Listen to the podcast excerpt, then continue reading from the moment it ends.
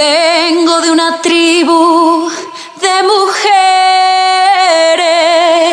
que traen en la memoria los saberes.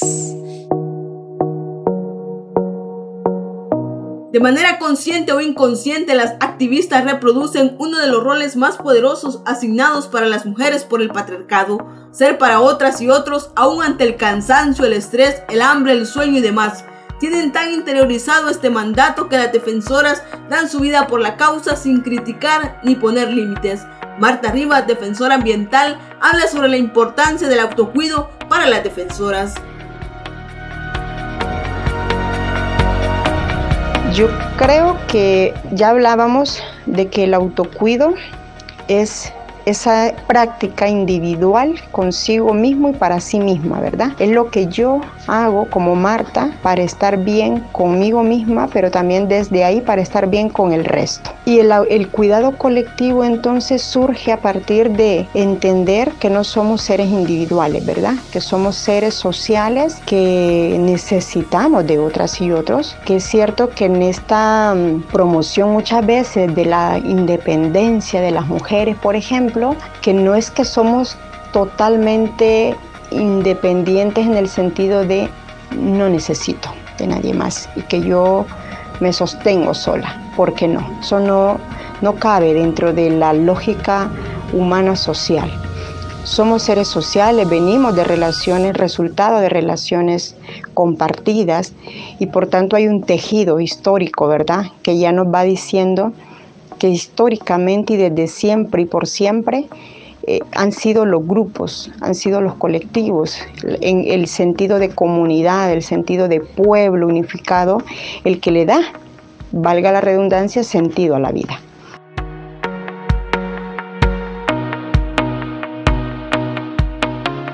Por otra parte, los contextos de violencia que se viven en nuestra región y la sensación de que lo que hacen nunca es suficiente generan en muchas ocasiones frustración, impotencia y enojo, lo que provoca que gran cantidad de defensoras vivan con inmensa presión el activismo o enfermen a menudo.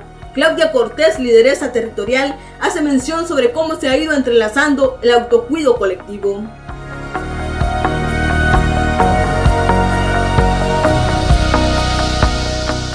A través de fomentar eh, los espacios que sean de acorde a la situación, acompañar, acompañando a las personas, eh, dando pequeños tips que sean importantes pero a la vez muy valiosos para la salud de las mujeres y que aprendamos también que nuestra salud física es importante y que también la fomentemos en los espacios donde participamos. De esa manera también enlazamos ese esfuerzo a través de nuestra lucha diaria, no solamente personal, sino para las demás mujeres y todas las personas que nos rodean. Es importante cuidar nuestra salud mental porque de nuestra salud mental depende mucho nuestra salud física. Cuando muchas veces nos dedicamos y el sistema nos ha enseñado a ser cuidadoras de, de la casa, de los hijos y de todos, hasta de los animalitos que tenemos en nuestras casas, menos de nosotras mismas. Por lo tanto, es importante que las organizaciones y el Estado en sí genere esos espacios que sean prioritarios para la salud mental y física de las mujeres y de esa manera continuar esta lucha.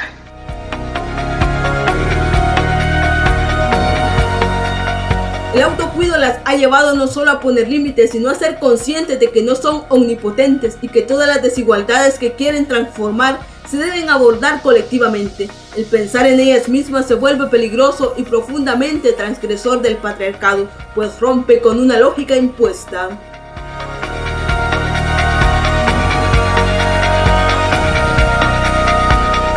cada vez más la historia nos va demostrando que los países, los procesos de lucha social o socioambiental, de defensa de territorio, de defensa de derechos humanos, mayoritariamente somos mujeres quienes estamos al frente, quienes estamos haciendo soporte, quienes estamos em, abrazando esos procesos. Eh, y eso, El Salvador es un ejemplo claro y Mesoamérica en su conjunto es un ejemplo claro. Quienes estamos cotidianamente defendiendo el derecho humano al agua, somos mujeres.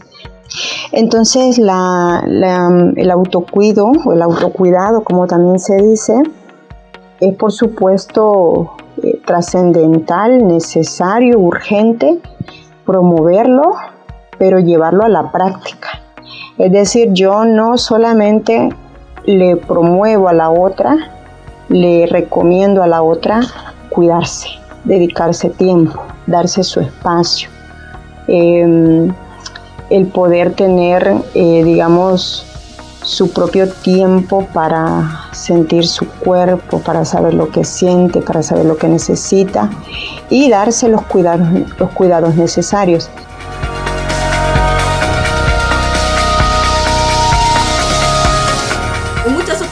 Las activistas y defensoras no hablan de los problemas o de lo que sienten, a pesar de convivir diariamente en los lugares de trabajo. Difícilmente hablan de otra cosa que no sea del trabajo. La vida privada es casi intocable. Por ello es sorprendente cuando una de las defensoras exterioriza que ha sido diagnosticada con alguna enfermedad complicada o cuando en un día cualquiera alguna hace una revelación de sus hábitos personales.